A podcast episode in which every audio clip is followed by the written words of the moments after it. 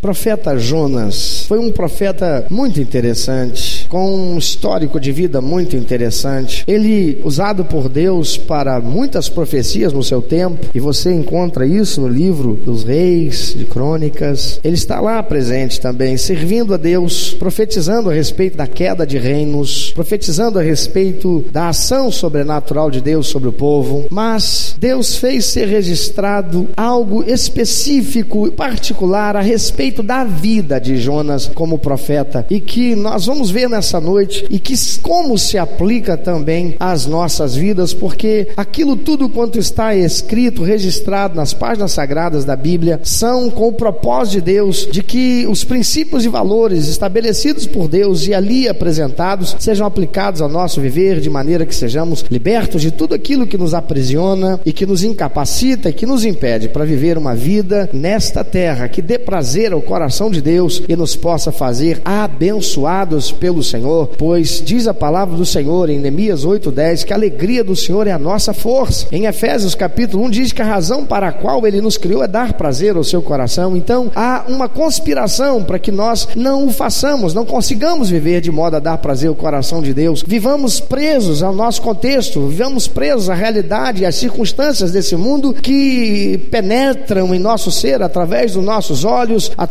dos nossos ouvidos, nossos sentidos humanos. Vamos ver um pouquinho da vida de Jonas, que é o propósito desse livro que foi registrado, e veja o quanto isso Deus fará aplicado à sua própria vida. Jonas é lembrado por todos nós porque ele foi tragado por um grande peixe. E ele foi tragado por um grande peixe, passou três dias e três noites no ventre desse peixe. Ah, é como nós costumamos lembrar Jonas. Mas muitas vezes, ou é muito comum, nós não lembrarmos Jonas pela razão, com a razão pela qual ele foi tragado por aquele peixe. Deixa eu fazer um parênteses aqui para ajudar você que tem dificuldade às vezes e questiona a veracidade da palavra de Deus da Bíblia, porque acredita ser impossível ter um peixe que fosse capaz de tragar um ser humano e esse ser humano permanecer vivo três dias e três noites no ventre desse animal. Olha, o nosso Deus criou tudo que a gente vê. Ele criou o céu, criou a terra, criou o universo, todos os corpos celestes, criou o ser humano com toda a sua complexidade complexidade biológica, fisiológica, ah, psíquica, que é impossível para ele. Não há nada impossível para Deus. Ele ressuscitou morto e ele é capaz de tudo, não há impossíveis para ele. Quanto se foi um peixe, se foi uma baleia, a palavra de Deus, o registro bíblico, ele não se atém a detalhes de natureza biológica, de natureza científica. Deus usou seres humanos para falar na linguagem dos seres humanos daquele tempo em que foi registrado. As palavras da Bíblia não foram registradas com uma linguagem para nós do século 21, foi registrado com a linguagem para os povos daquela região, da, daquele tempo e para aquela linguagem. Então, para eles, se era peixe, tinha escama ou e tinha brânquias e respirava pelas brânquias, ou se era um cetáceo, um mamífero aquático como uma baleia, isso não importa. A intenção de Deus, usando o autor que escreveu, era dizer que um grande ser marinho que eles entendiam entendiam chamavam de peixe, porque para aquele contexto não havia essa distinção que a ciência, a biologia faz quanto aos seres que vivem ah, no mar. Era um peixe. Você, quando criança, por certo, deve ter chamado baleia de peixe. Se não, eu chamei. E se você chamou também, bem-vindo. Somos parecidos, porque quando criança, baleia para mim estava no mar, era peixe e está acabado. Tá bem? Isso não é motivo para nenhum tipo de discórdia, dificuldade para entendimento da palavra de Deus. Dito isso, vamos ao texto. Jonas capítulo capítulo 1, versículo de 1 a 17 e capítulo 2, versículo 10, diz assim o texto: Veio a palavra do Senhor a Jonas, filho de Amitai, dizendo: Dispõe-te, vai à grande cidade de Nínive e clama contra ela, porque a sua malícia subiu até mim. Jonas se dispôs, mas para fugir da presença do Senhor, para Tarsis. E tendo descido a Job, achou um navio que ia para Tarsis. Pagou, pois, a sua passagem e embarcou nele para ir com eles para Tarsis, para longe da presença do Senhor. Mas o Senhor Senhor lançou sobre o mar um forte vento e fez-se no mar uma grande tempestade e o navio estava a ponto de despedaçar. Então os marinheiros, cheios de medo, clamavam cada um ao seu Deus e lançavam ao mar a carga que estava no navio para o aliviarem do peso dele. Jonas, porém, havia descido ao porão e se deitado e dormia profundamente. Chegou-se a ele o mestre do navio e lhe disse: Que se passa contigo? Agarrado no sono? Levanta-te e envolve invoca o teu Deus, talvez assim esse Deus se lembre de nós para que não pereçamos. E diziam uns aos outros: Vinde e lancemos sortes para que saibamos por causa de quem nos sobreveio este mal. E lançaram sortes e a sorte caiu sobre Jonas. Então lhe disseram: Declara-nos agora, por causa de quem nos sobreveio este mal, que ocupação é a tua? De onde vens? Qual tua terra? E de que povo és tu? Ele lhes respondeu: Sou hebreu e temo ao Senhor, o Deus do céu, que fez o mar e a terra. Então os homens ficaram possuídos de grande temor e lhe disseram: Que é isto que fizeste? Pois sabiam os homens que ele fugia da presença do Senhor, porque ele o havia declarado. Disseram-lhe: Que te faremos para que o mar se nos acalme? Porque o mar se ia tornando cada vez mais tempestuoso. Respondeu-lhes: Tomai-me e lançai-me ao mar, e o mar se aquietará, porque eu sei que por minha causa vos sobreveio esta grande tempestade. Entretanto, os homens remavam,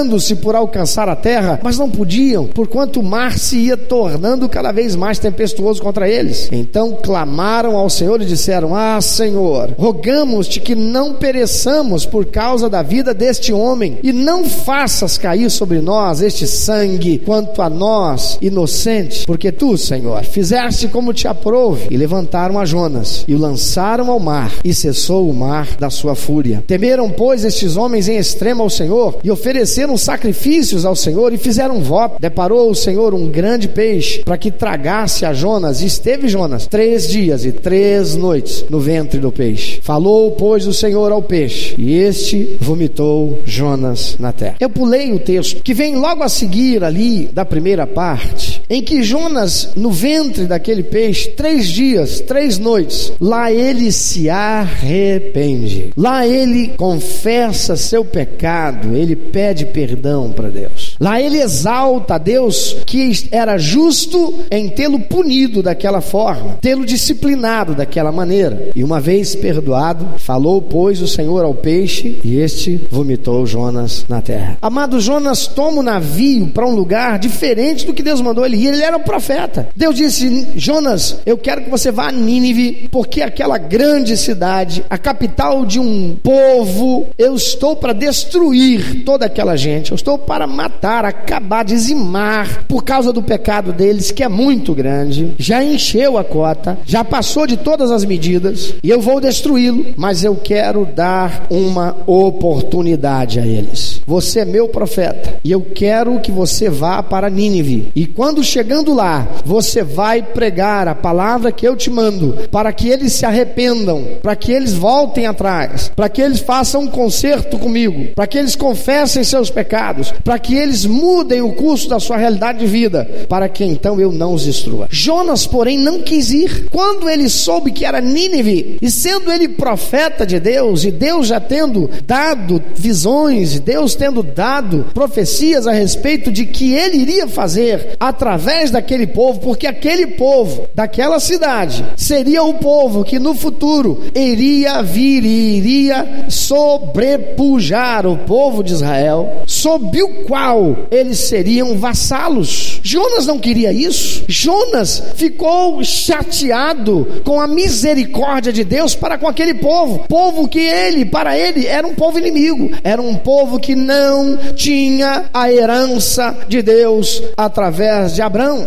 era um povo que não descendia da herança de Deus através de Jacó, através de Isaac, não era o povo da nação de Israel, era um povo estranho, um povo diferente, um povo de cultura diferente, um povo desigual, um povo que viria a ser, um povo que iria no futuro ser uma potência e dominar também sobre Israel. Jonas então, ele decide fugir, ir para outra direção, diferente daquela. Ele vai até Jope, região costeira, e ali há um navio que vai partir para Tarsis. E Jonas paga a passagem, embarca naquele navio, e o navio, quando está em alto mar, Deus aborrecido com a desobediência e o ato insano de Jonas, envia uma grande tempestade. Amado, todas as vezes que nós, aqueles que dizemos ser filhos de Deus, todas as vezes que aqueles que dizem que creem em Deus, todas as vezes que aqueles que dizem que são filhos de Deus, todas as vezes que alguém que diz que ama Deus desobedece a direção de Deus, algo vai acontecer. Alguns dizem assim, mas Deus não é amor? Por que, que Deus castiga? A palavra de Deus que você não conhece diz assim: Deus ama, mas Deus disciplina, repreende aqueles que Ele ama. Porque um pai que é responsável, que ama seu filho, uma mãe que é responsável e ama seu filho, não aceita aquilo que a sociedade corrompida por Satanás, aquilo que legisladores corrompidos por Satanás determinam como sendo o estilo de educação que devem dar a seus filhos, mas andam pelos princípios e valores da palavra de Deus e não retiram a vara da correção dos seus filhos, mas disciplinam com amor, mas disciplinam. Não se amedrontam por causa daquilo que a lei corrupta dos homens que contraria aquilo que foi estabelecido por Deus como padrão para a construção de moral, ética, um ambiente de convivência saudável, salutar, familiar. Não teme, mas obedece a Deus. Corre riscos para obedecer a Deus, porque aquele que é verdadeiramente um cristão deve ver com autenticidade essa palavra de Deus e não se deixar corromper nem pelo medo, porque agindo Deus não há quem possa impedir. Aleluia. Deus ama e ele disciplina aquele quem ama. Amado, se você como eu um dia me revoltei, aborrecido com Deus por algo que estava acontecendo comigo, cheguei até mesmo a bramar e dizer: Eu sou fiel dizimista, eu sou ofertante, e o Senhor deixa isso acontecer comigo. Como pode ser isso? Como pode ser? E me revoltei contra Deus. Quem ganhou nessa queda de braço? Eu perdi. Jonas foi fazer uma queda de braço com Deus, ele perdeu. Quando uma criança tenta fazer uma queda de braço com o pai, tem como ele ganhar? Não, ele vai ganhar uma disciplina. Lá está Jonas, no porão daquele navio, mesmo sendo profeta de Deus. Jonas, como que se esconde ou tenta estar escondido de Deus, ele vai para o porão do navio e lá ele dorme, alheio, alienado a respeito de tudo quanto está acontecendo com aquele navio, com aqueles que estão no navio. Ele não está nem aí, ele está lá no fundo daquele navio. Talvez pensando assim: eu sou, eu sou filho de Deus, vai me acontecer nada. Eu sou um profeta de Deus, vai me acontecer nada. É impressionante como às vezes a gente encontra certas pessoas que, porque fazem alguma coisa para Deus, ainda que em obediência a Deus, se julgam inatacáveis, inalcançáveis e isentos de disciplina. Amados, não há quem possa estar longe, escondido da disciplina de Deus. E para Deus disciplinar, Deus não precisa fazer, basta Ele tirar a sua mão de proteção de sobre nós. Se você é um filho de Deus, uma filha de Deus, você está vivendo num mundo que está sob a gerência do maligno. Sabe o que significa isso? A palavra de Deus diz pelo apóstolo Pedro: tomem cuidado, porque o diabo, adversário de vocês, andam ao, anda ao derredor, bramando como leão, buscando a quem possa tragar. E a quem é que ele está buscando? Os crentes. E para fazer com que esse crente venha blasfemar contra Deus, venha a experimentar a fragilidade e com isso ele peque contra Deus. E desde o princípio, o primeiro homem, Adão, quando ele pecou, qual foi a atitude que ele tomou? Ele se escondeu de Deus. A palavra de Deus diz que Adão, ouvindo a voz de Deus, ele saiu e se escondeu de Deus. Quem pode estar escondido de Deus? O salmista diz: Para onde eu vou? Se eu for para as profundezas do mar, o Senhor está lá. Se eu entrar nas profundezas da terra, o Senhor está lá. Quem pode estar escondido do Senhor, que é onipresente? Ninguém pode. Os marinheiros, os viajantes daquele navio começam a se desesperar porque veem que o mar está se tornando revolto e de um modo que eles não esperavam, e eles estão ali empreendendo todos os seus esforços, todo o seu conhecimento náutico, mas começam a desesperar de que possam vencer aquela tormenta. Então, fazendo uso de uma tentativa de aliviar o peso do navio, para que o navio pudesse ser mais maleável em relação à força do vento e às ondas, eles começam a jogar todos os seus bens e pertences que estavam naquele navio. Amados, naquele tempo, assim como hoje, quem viaja leva bens, quem viaja leva coisas de valor. Naquele tempo, os navios, eles transportavam passageiros, mas principalmente transportavam carga. Carga essa que ia ser comercializada no porto de destino ou que já havia sido objeto de comércio. Eram ah, instrumentos de transporte e riquezas. E eles começam a jogar fora aquilo que era a sua riqueza. Eles começam a jogar fora aquilo que era a sua preciosidade que eles tinham levado para dentro daquele barco. Tudo começa a ser jogado fora. Mas isso não adianta, não resolve. E os marinheiros e os viajantes ainda mais se desesperam. O mestre do navio procurando certamente ainda mais alguma coisa que pudesse fazer e fazendo uma vistoria no barco, no navio, para talvez descobrir alguma avaria, alguma coisa que ah, pudesse estar acontecendo fora do seu entendimento, seu conhecimento, ele encontra Jonas lá no porão do navio, dormindo, alheio a tudo. Ele acorda Jonas. E aí Jonas é confrontado pelos marinheiros, pelos viajantes, e certamente que sofrendo uma repentina dor de consciência, olhando para todas aquelas vidas que seriam perdidas se aquele navio afundasse, Jonas se denuncia. Ele diz: Tudo isso é por minha causa. Eu sou profeta do Deus vivo, o Deus do céu, da terra e do mar, e é por minha causa, porque ele está Eu desobedeci, eu me escondi aqui para ir para um lugar diferente do que ele me mandou. Eu não sou apenas um homem qualquer, eu sou um profeta de Deus. Amado, a palavra de Deus diz que a quem muito é dado, deste muito é exigido. Um patrão não vai cobrar de um empregado que é subalterno igual ele vai cobrar do chefe daquele subalterno. Um patrão não vai cobrar de um gerente, de um diretor, igual ele iria cobrar de um subalterno desse gerente ou desse diretor.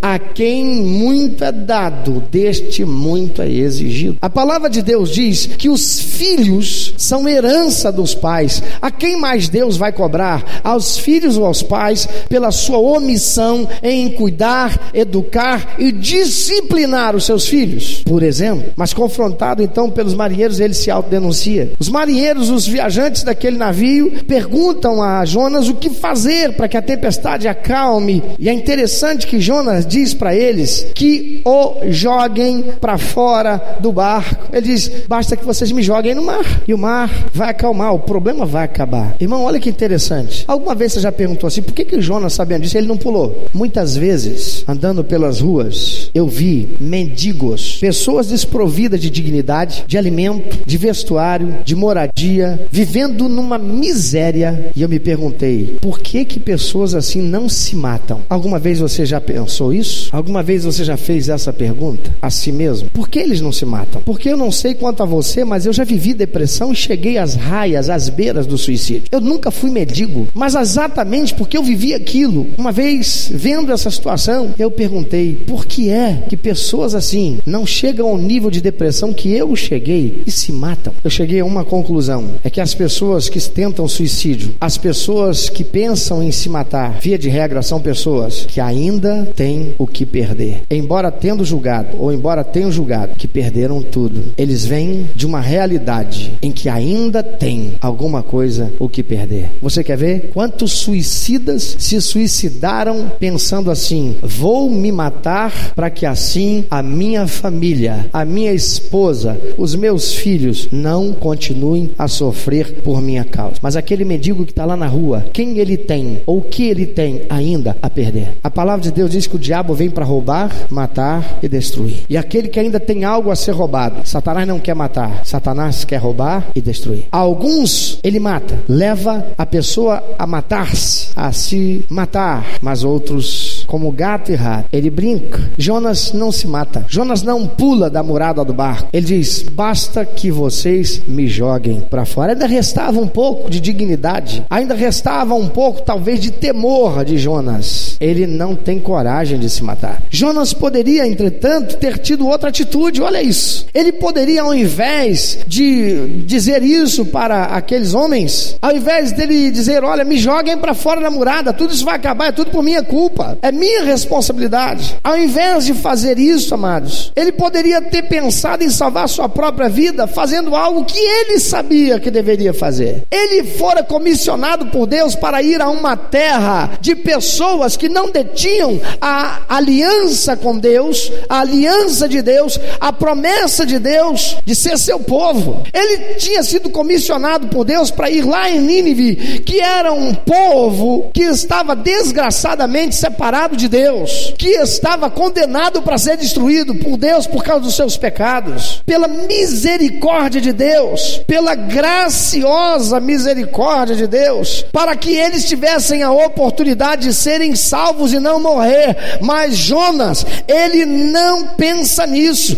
A misericórdia de Deus para aquele povo é também a misericórdia de Deus que vai alcançar a, mim, alcançar a mim. Afinal, eu sou o profeta, eu tenho mais conhecimento de Deus. Eles nada sabem, eles são ignorantes, eles são pecadores, mas ignorantes. Eu conheço a verdade. Jonas poderia ter pensado em salvar a sua própria vida se arrependendo, como Deus mandou que ele fosse aquele povo de Nínive, para que se eles se arrependessem, se eles confessassem seus pecados, se eles pedissem perdão a Deus, se eles mudassem o seu rumo de vida, a sua, o seu estilo de vida, eles seriam perdoados. Jonas poderia ter se arrependido, confessado, pedido perdão para Deus, fazer um conserto com Deus, mas ao invés disso, Jonas se manteve orgulhoso, irredutível e como um louco, ele diz para eles: me joguem para fora do navio. Amados, a palavra de Deus diz lá em Lamentações 3:22, as misericórdias do Senhor são a causa de não sermos consumidos, porque as suas misericórdias não têm fim. Aleluia. Mais do que a bênção do perdão de Deus que estava estabelecida, preparada, disponível para aquele povo pecador de Nínive e assim também para Jonas, muito mais para nós, porque o Senhor Deus cumpriu já a sua promessa em Cristo Jesus, aquele que desceu do céu, encarnou como ser humano, 33 anos viveu sendo tentado em tudo e não pecou em nada, para que morrendo inocente e santo pudesse naquele ato ser o Cordeiro de Deus que tirava o pecado de toda a humanidade. E tudo que o pecador tem a fazer hoje é reconhecer o seu pecado, pedir perdão para Deus, fazer um conserto com Deus, estabelecer uma aliança com Deus, mudar o seu estilo de vida e andar na presença de Deus, porque as misericórdias do Senhor não têm fim, aleluia. A palavra de Deus diz em Miqueias capítulo 7, versículo 18, 19: Quem, ó Deus, é semelhante a ti que perdoas a iniquidade e te esqueces da transgressão do, do restante da tua herança? O Senhor não retém a sua ira para sempre, porque tem prazer na misericórdia. Ei, Deus tem prazer na misericórdia. Vou, vou dizer de novo: Deus tem prazer na misericórdia. Eu quero perguntar para você: você é alguém que é misericordioso? Você perdoa? Você tem um coração disponível, disposto para perdoar quem te ofende, quem te magoa, quem te entristece, quem te fere, quem falha com você, quem te trai? Você é alguém que tem uma disposição vingativa? Você é alguém que se mantém irado? Você é alguém que não aceita a restauração, porque o Senhor não retém sua ira para sempre, porque tem prazer na misericórdia. Tornará a ter compaixão de nós, pisará aos pés as nossas iniquidades. Ouça isso, e lançará todos os nossos pecados nas profundezas do mar. Mas Jonas estava dizendo: joguem em mim nas profundezas do mar. Era para ele ter dito: Senhor, pelas tuas misericórdias, que eu agora confesso o meu pecado, a minha iniquidade seja lançada nas profundezas do mar e esse mar acalme. Eu vou cumprir a tua palavra. Jonas prefere ser jogado ele no mar e não as suas iniquidades. Entretanto, Jonas não faz nada disso. Ele não se arrepende, ele não confessa, ele não pede perdão, ele não restaura a sua comunhão com Deus. Ele prefere morrer a se arrepender. Tem gente assim. Ele prefere morrer do que pedir perdão. Ele prefere morrer do que se consertar. Porque se ele fizesse isso, amados, ele teria que obedecer a Deus, ele teria que mudar o seu estilo de vida, ele teria que abandonar certas coisas malditas que o conduziram àquela realidade. Tem muita gente vivendo assim, prefere morrer, prefere ver sua vida sendo destruída, porque se eu me tornar um crente, se eu me tornar um Bíblia, se eu me tornar um evangélico, evangélico, não essa vergonha que está por aí, um cristão que busca viver com autenticidade, não aquele que brinca de ser crente, porque se eu, então eu vou ter que parar com isso, eu vou ter que deixar disso, eu vou deixar aquilo, eu quero te perguntar, você está com tudo isso e tua vida está indo para onde? Para Nínive ou para Tarsis? Já tem talvez aí uma tempestade, porque você é contumaz, orgulhoso, orgulhosa. Ele preferia morrer, porque se ele fizesse o que deveria fazer, arrepender, pedir perdão, confessar, consertar-se com Deus, ele teria que obedecer a Deus e ir para Nínive para pregar com o objetivo de que aquele povo se convertesse, mas ele não queria isso. Há pessoas assim como Jonas também hoje, gente que prefere continuar no problema, na crise, quando era só necessário se arrepender, confessar seus pecados, pedir perdão ao outro, pedir, per, pedir perdão a Deus e mudará sua maneira de viver e ter o seu caráter transformado pelos princípios e valores de Deus com os quais se aliançasse para passar a viver por eles. Mas tem gente que não pede perdão ao outro de jeito nenhum. Sabe que está errado, mas não confessa e não pede perdão. Prefere ver o casamento acabar, mas não se arrepende, não tem humildade. Prefere perder o emprego, mas não tem humildade. Prefere perder o relacionamento com amigo, mas não tem humildade. Não confessa, não reconhece, não confessa, não pede perdão, só tem orgulho. Mas veja que Jonas era assim. Se Jonas continuasse no barco, amados, todo mundo que estava lá ia morrer. Perder tudo já tinham perdido. Só faltava perderem a vida. Mas veja que Jonas dormia enquanto causava todo aquele prejuízo aos viajantes que já tinham jogado todas as suas coisas preciosas, toda a carga daquele navio, jogada fora no mar. Quantas pessoas estão fazendo mesmo? A família está perdendo tudo: bens, patrimônio, recursos financeiros, saúde, enquanto a pessoa insiste em permanecer no alcoolismo, insiste em permanecer nas drogas, insiste em permanecer com adultério, insiste em permanecer com a promiscuidade, insiste em fazer as coisas na base da corrupção. Tudo isso por causa de um espírito de rebeldia, orgulho, insubmissão, insubordinação, desonra. A pessoa deveria se converter de seus maus caminhos, mas contumazmente permanece naquele mau caminho, enquanto a família vai perdendo tudo. Tem pessoas que são adictas do alcoolismo, sabem que não tem controle nenhum nisso, já receberam a oportunidade de serem internadas, de receberem tratamento, de receberem cuidado, mas não fazem nada. Estão como Jonas no fundo daquele bar, dormindo, enquanto todos que lhe amam, enquanto todos que valem a pena, enquanto todos que estão na sua convivência, enquanto a sua família está sendo destruída, perdendo tudo. Os homens daquele navio, então, jogam Jonas para fora. Primeiro eles fazem uma coisa, eles dizem para Deus: Senhor, esse homem para nós é inocente. Sabe o que eles estão dizendo?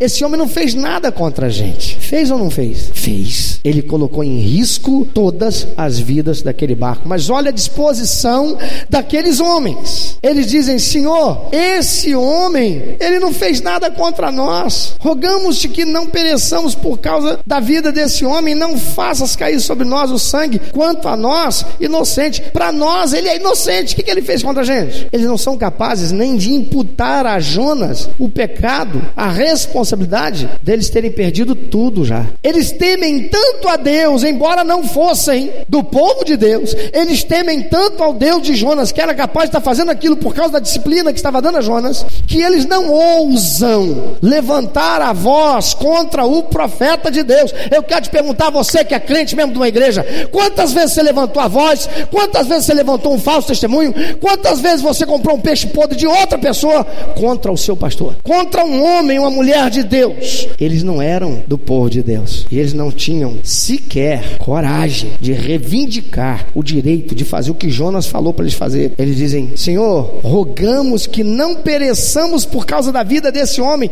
e não faças cair sobre nós este sangue quanto a nós, inocente, porque tu, Senhor, fizeste como te aprove. Eles não só não se prevalecem do erro de Jonas, como também temeram, pois, estes homens em extremo ao Senhor e ofereceram sacrifícios. Mas antes, o que, que eles faziam? Remavam. Jonas me joga para fora. Antes de fazer isso, sabe o que eles fizeram? Não, esse homem é um profeta de Deus. Vamos salvar a vida dele. Quem sabe salvando a vida dele, o Senhor, o Deus dele, nos tenha misericórdia. Tenha misericórdia por nós. Ao ver que nós estamos tentando salvar a vida desse homem, tentar levar ele para a praia. E lá, quem sabe, ele tem jeito, põe ele para fora na praia. Lá ele resolve com Deus. Eles não levantaram contra o homem de Deus e ainda tentaram salvar a vida dele. O que, que você faz quando você, talvez você está aqui, membro de alguma igreja, ou está sumido e fugido dela? Porque quem sabe lá, ao líder, a autoridade espiritual daquela igreja, que é um homem de Deus, se é um homem de Deus, mas que talvez tenha caído, talvez tenha errado, talvez tenha falhado, talvez tenha pecado. Você levantou a voz contra ele, você se levantou contra ele. Ei, a palavra de Deus diz: ai daquele que tocar no ungido do Senhor. E ungidos são todos os crentes, mas diz assim: ai daquele que tocar no profeta. Ungidos? Todos os que somos filhos de Deus somos ungidos. Nós somos ungidos para sermos salvos. Nós temos direito à salvação e à vida eterna, aleluia. Mas a palavra continua: ai daquele que tocar no profeta. Eles não tinham essa palavra, mas tinham temor de Deus. Queridos, Jonas prefere continuar no problema, na crise, ao invés de se arrepender. A pessoa deveria se converter dos seus maus caminhos. Mas quanto mais mente como Jonas permanece. Amados, os homens daquele navio, então,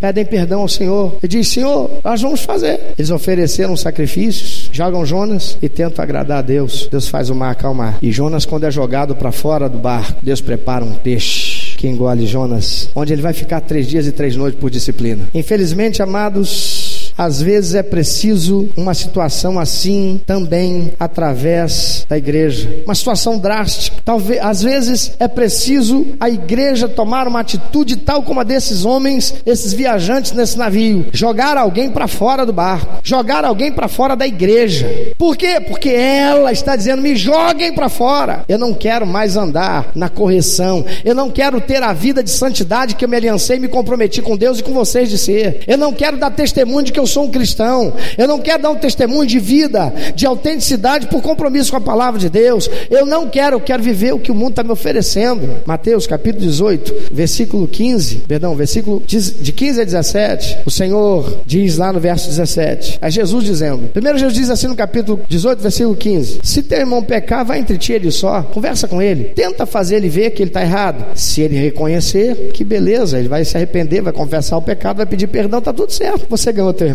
Mas se ele não te ouvir, for orgulhoso, leva ainda dois com você, para que pela boca de duas testemunhas tudo seja resolvido. Mas tem gente que, ao invés de fazer, sabe o que ele faz? Fulano, olha só, eu fui lá falar, mas você sabe o que, que Beltrano está fazendo? Espírito de fofoca, coisa desgraçada, está cometendo um pecado. Mas Jesus diz: vai entre ti ele só. Ele não te ouviu, leva dois ainda contigo, dois crentes, dois diáconos, dois líderes do ministério da igreja, não é dois irmãos qualquer. Se ele ouvir, vocês ganharam. Mas aí Jesus diz no verso 17: E se ele não os atender, dize-o à igreja, e se recusar ouvir também a igreja, considera-o como gentio e publicano. Em verdade vos digo que tudo que ligardes na terra será ligado nos céus, e tudo que desligardes na terra terá sido desligado nos céus. Jesus Cristo que está mandando fazer assim. Eu quero chamar a atenção sua, crente. Você que quando vê a igreja disciplinar alguém que por causa de querer se manter no pecado, não se consertar,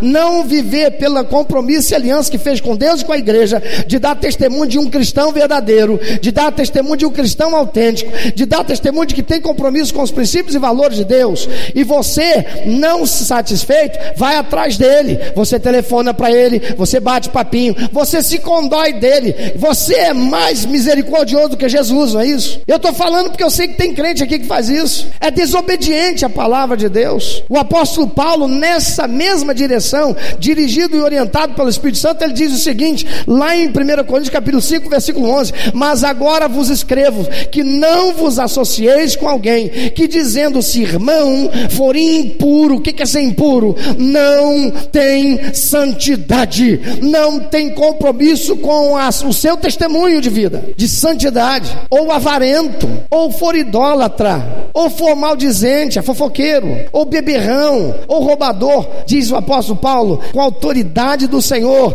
não com esse tal, nem ainda com mais. Mas tem crente que quando a igreja disciplina, chega lá, em Mateus 17, 18, 17, e a pessoa é disciplinada e desligada da igreja, vai atrás dele, irmão, já tudo foi feito. E você quer ser mais justo, mais misericordioso do que Deus? A palavra de Deus diz que essa disciplina é preciso para que passando o aperto, porque ele vai ficar na mão do diabo, porque Deus vai se afastar dele. Ele não quer comunhão com Deus, ele não quer comunhão com Cristo, ele não quer comunhão com a santidade, ele não quer honrar o testemunho de santidade da igreja. Deus se afasta, o Espírito de Deus não comunga mais. E a palavra de Deus diz: para que lá a carne padeça, para quem sabe, ainda que no último momento o Espírito seja salvo. Talvez como aquele ladrão na cruz que na última hora reconheceu, mas viveu uma vida miserável, sofrida, que não precisava se ele não tivesse tornado um ladrão e acabou naquela cruz para ser morto, justiçado pelos seus pecados. Amados, Deus disciplina que Ele ama. Eu louvo a Deus por todas as varadas. Eu digo varadas mesmo, porque eu apanhei de vara de goiabeira, eu apanhei de vara de laranjeira. Eu só não apanhei com espinho da, do, do galho da laranjeira, meu irmão. Mas eu apanhei de galho de tamarindo, pé de tamarindo. Já viu galho de tamarindo, irmão? É aquele negócio fininho que parece um chicote cheio de, de nervinho. Eu apanhei de régua de costureira, que a minha mãe era costureira, tinha uma régua desse tamanho. Eu apanhei de taco, no, tamanco, não sei quem lembra de tamanco, aquele calçado feito de uma madeira levinha, era levinha, mas aquilo quando batia doía, irmão. Eu apanhei de correia do meu pai, eu apanhei de chinelo, eu apanhei, irmão, não foi pouco não, e eu louvo a Deus porque a minha mãe nunca desobedeceu a Deus e nunca retirou a vara de correção de mim. Agora vem esses que estão a serviço de Satanás para corromper a formação de crianças que até então são inocentes, mas já têm sido corrompidos. E você, papai e mamãe, deixa isso,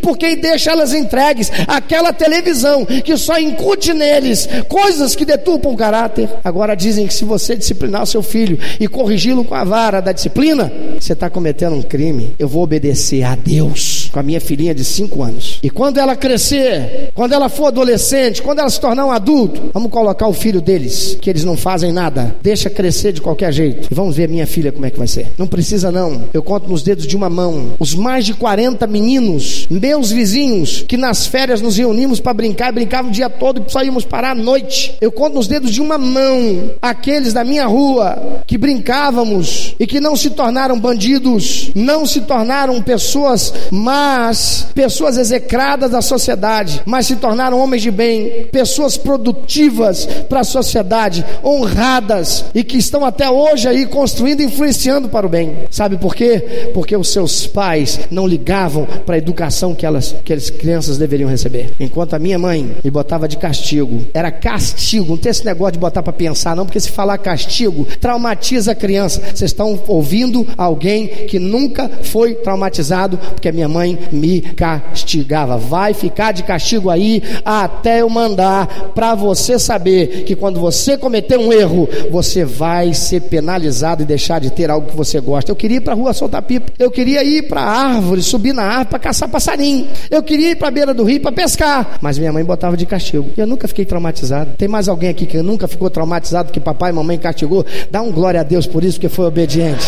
Aleluia. Amados, Jonas, ele diz: me joga para fora, me matem, me joguem para fora do navio para que eu morra. Querido, Jonas não quer procurar solução, era só ele se arrepender, confessar, pedir perdão e fazer um concerto com Deus, ir lá e mudar a sua vida. Mas Jonas não quer procurar solução. Ei, meu amado, você que está vivendo numa situação que você sabe que tem sido desgraçada e desgraçadora, há pessoas do seu relacionamento, parentes, entes queridos que estão sofrendo por causa da sua contumácia em cometer o mesmo erro. Talvez você acredite que não existe possibilidade de solução, mas existe. Jonas sabia, mas ele era orgulhoso. Jonas não quer procurar a solução. Jonas não quer fazer parte da solução. Olha aqui, eles perguntam: o que, que nós podemos fazer para resolver isso? Jonas diz assim: é só me jogar para fora do barco. Eles estão querendo solução. Eles estão chamando Jonas, Jonas, participa conosco da solução. Você é o problema, você causou o problema, mas participa conosco, vamos juntos. Nós estamos aqui, olha, nós vamos junto com você,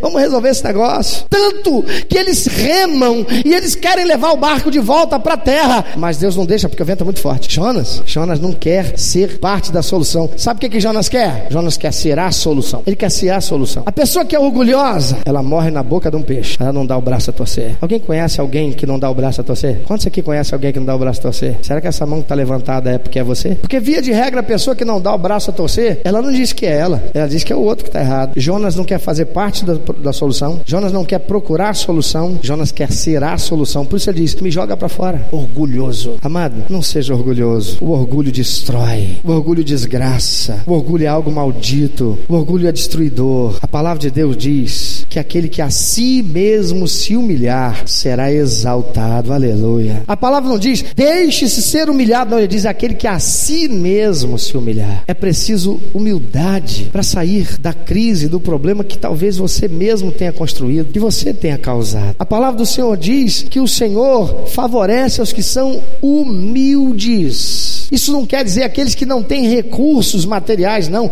É aquele que não tem, aquele que é desprovido de orgulho. O que é que você faz quando você é repreendido por alguém? O que é que você faz quando você é exortado pelo teu pastor? O que é que você faz quando ah, você é confrontado com o erro, seja pela sua esposa, seja pelo seu chefe, pelo teu esposo, pelos teus filhos, quem sabe? Você tem humildade para ouvir, analisar e se reconhecendo errado, confessar e pedir perdão, ainda que seja para os seus filhos. Algumas pessoas já estão tão enfermas em seu caráter que desistem de viver. Algumas se matam, outras levam os familiares a desistir delas, uma vez que a própria pessoa não quer fazer parte da solução do seu problema, levando todos a se beneficiarem. Não. Algumas pessoas estão levando seus familiares a abandoná-los, mas diferente disso, ou seja, de fazer parte da solução, pessoas que estão como Jonas acabam por forçar a família, os amigos a simplesmente abandoná-los, a igreja, a simplesmente dizer não queremos andar com você, não tem jeito, você não quer, e colocá-los para fora das suas vidas. Sabe o que é interessante? Que há muitos destes que depois que são disciplinados ainda reclamam e dizem: fui abandonado pela minha família, agora você vê meu pai, minha mãe me botou para fora de casa. É claro, você só entrava lá para roubar, para ir satisfazer o seu vício, e você nunca quis fazer parte do problema, da solução, você só era problema. Você nunca quis procurar a solução. Existe o AA, existe a igreja, existe centros de recuperação, você nunca quis procurar a solução, você nunca quis fazer parte da solução. Chegou um momento que a família pega e diz: Vamos salvar a família, porque ele, ele não quer, ela não quer. Mano, você está assim? Tem gente que está lá pegado a um espírito desgraçado, a um espírito desgraçado chamado espírito de promiscuidade, que age na pessoa para ela viver uma vida promíscua. É um garoto de programa, uma menina de programa, ganhando muito dinheiro, vendendo o seu corpo para satisfazer sexualmente a pessoas e algumas delas pessoas com desvios de caráter, de personalidade, que praticam coisas que desagradam, que, que degradam a moral, a, a, dignidade, quero dizer, por causa do dinheiro que ganha. Vergonha a família, sobretudo, vergonha a Deus. A palavra de Deus diz que o nosso corpo é templo do Espírito Santo e algumas pessoas já se tornaram escravas dessas práticas, querem sair, algumas nem conseguem. Sabe por quê? Porque acredita que não tem mais jeito. Quem é que vai aceitá-las? Quem é que vai querer casar com uma ex-prostituta, com um ex-garoto de programa? Quem é que vai querer casar com um ex-traficante, um ex-drogado, um ex-viciado, um ex-homossexual, uma ex-lésbica? Meu amado, vem para a igreja de Jesus, mas vem para Jesus primeiro.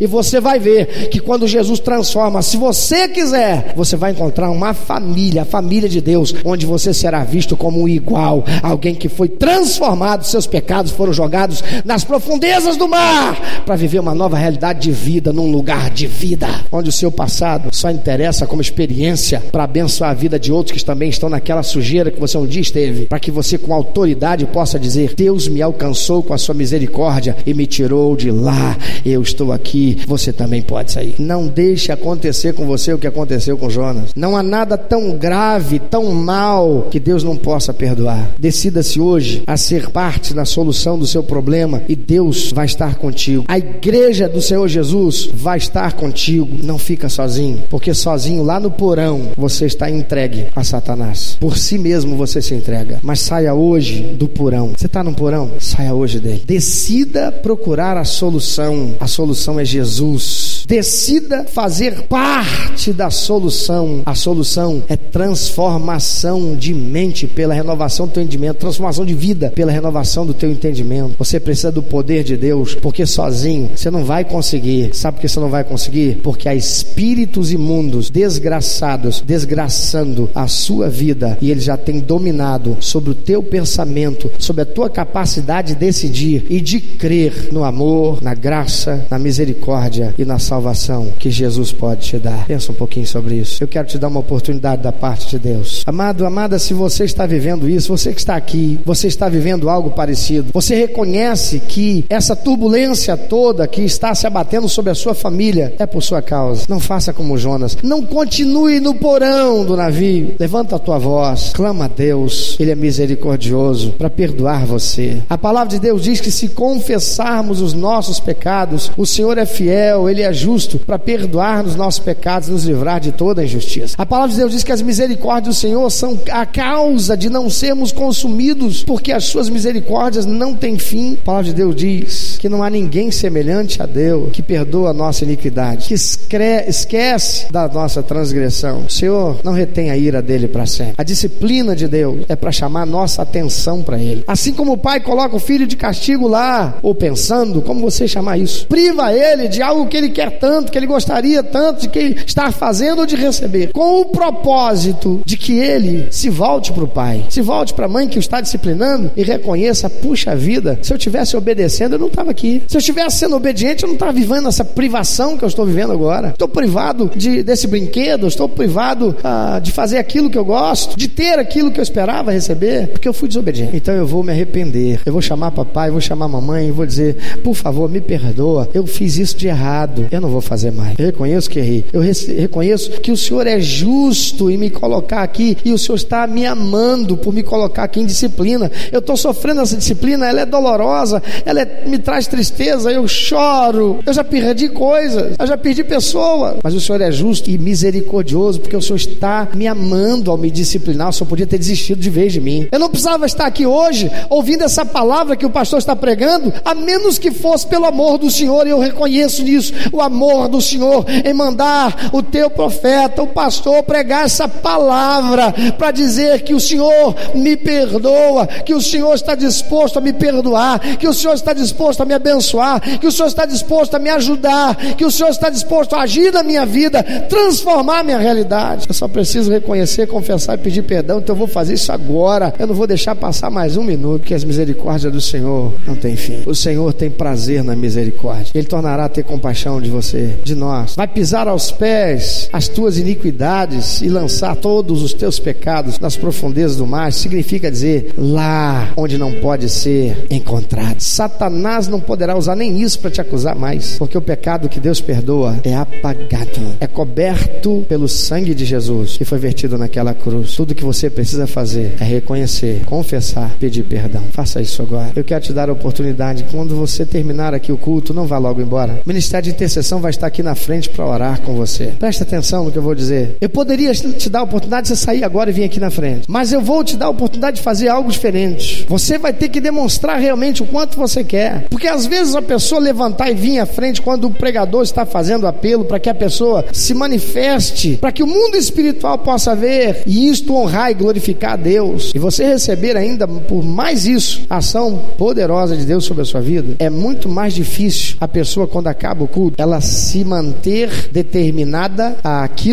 que ela se dispôs enquanto o apelo estava sendo feito. Mas se você hoje, você quer fazer parte da solução, se você hoje quer procurar a solução, nós vamos estar juntos com você. Se você quer ficar sozinho no seu problema, o problema é seu. Se você quer ficar junto sozinho lá no porão ou sendo jogado para fora do barco, o problema é seu. Você vai sofrer disciplina, se já não está sofrendo. Mas ainda que você tenha sido jogado para fora do barco, rejeitado pela família, rejeitado pela igreja, não que a igreja te rejeitou, não, disciplinado. A igreja não rejeita, nem Deus rejeita, mas disciplinado pela igreja, disciplinado por Deus. Se você hoje se arrepende, reconhece, quer confessar isso, quer pedir perdão para Deus e quer ser ajudado, quer que nós ajudemos você, se você quer fazer parte da solução, então venha procurá-la. Nós vamos estar aqui para andar junto com você. Você não vai estar sozinho, você não vai estar sozinha, nós iremos cuidar de você. Tudo que você tem que fazer é quando terminar esta celebração, quando o ministério de intercessão vai estar aqui na frente, você vai sair do seu lugar, não vai bater papo, não vai conversar com ninguém, porque aqui dentro dentro, quando acaba o culto, ninguém deve ficar aqui batendo papo, porque o momento da comunhão é lá fora. Então, assim que acabar, todos devem se retirar, por favor. Bata papo lá fora. Lá é lugar gostoso pra gente bater papo, porque aqui só deve ficar aqueles que têm uma decisão a fazer. Então, você vai poder sair do seu lugar e fazer desse lugar aqui onde eu estou, o teu altar, que você vai erigir para o Senhor. Você pode vir aqui e de joelhos, em pé, como você quiser, se prostrar diante do Senhor, confessar os seus pecados, pedir perdão para Deus, dizer para Ele: Senhor, o Senhor é justo e me deixar passar por tudo isso que eu estou passando, mas eu hoje quero fazer parte da solução. Eu estou aqui para procurar a solução, por isso eu vou terminar de pedir perdão ao Senhor aqui, confessando os meus pecados, e vou procurar aqui esse irmão, essa irmã do Ministério de Intercessão e dizer para ele: Por favor, me ajuda. Eu hoje fiz uma decisão com o Senhor. Eu preciso de andar com Deus e eu preciso que vocês me recebam. Eu preciso que vocês cuidem de mim. Amado Senhor, obrigado pela tua graça, tua bondade, tua misericórdia. Obrigado, Senhor, porque a tua misericórdia não tem fim. Aleluia. Obrigado, Senhor, porque o teu perdão, ele é cabal, ele é definitivo. Obrigado, Senhor, porque o Senhor faz novas todas as coisas para aquele que reconhece, confessa, pede perdão e passa a viver diferente, comprometido com os princípios e valores estabelecidos por Senhor. Então, Pai querido, Espírito Santo, em nome de Jesus, aquele que tem recebido essa palavra, quer aqui, quer ouvindo, assistindo, através de um meio de comunicação, que o Senhor os ajude, que o Senhor os ponha em pé, que o Senhor os ajude a exercer, a cumprir a sua vontade, a vontade deles de andar na direção do Senhor. Que em nome de Jesus, todo espírito imundo que os tem aprisionado, que os tem oprimido, que os tem incapacitado, sejam estes incapacitados em nome de Jesus. E estes aos quais eles têm incapacitado, sejam libertos dessa opressão para fazer aquilo que a sua razão tem entendido e decidido nesta hora, buscar ajuda, fazer parte da solução. Pois o Senhor é fiel para cumprir a tua palavra. O Senhor diz: Vinde a mim, todos vós que estáis cansados, sobrecarregados, oprimidos, e eu vos aliviarei. Para a glória do Senhor, assim seja, meu Deus. Em nome de Jesus. Amém.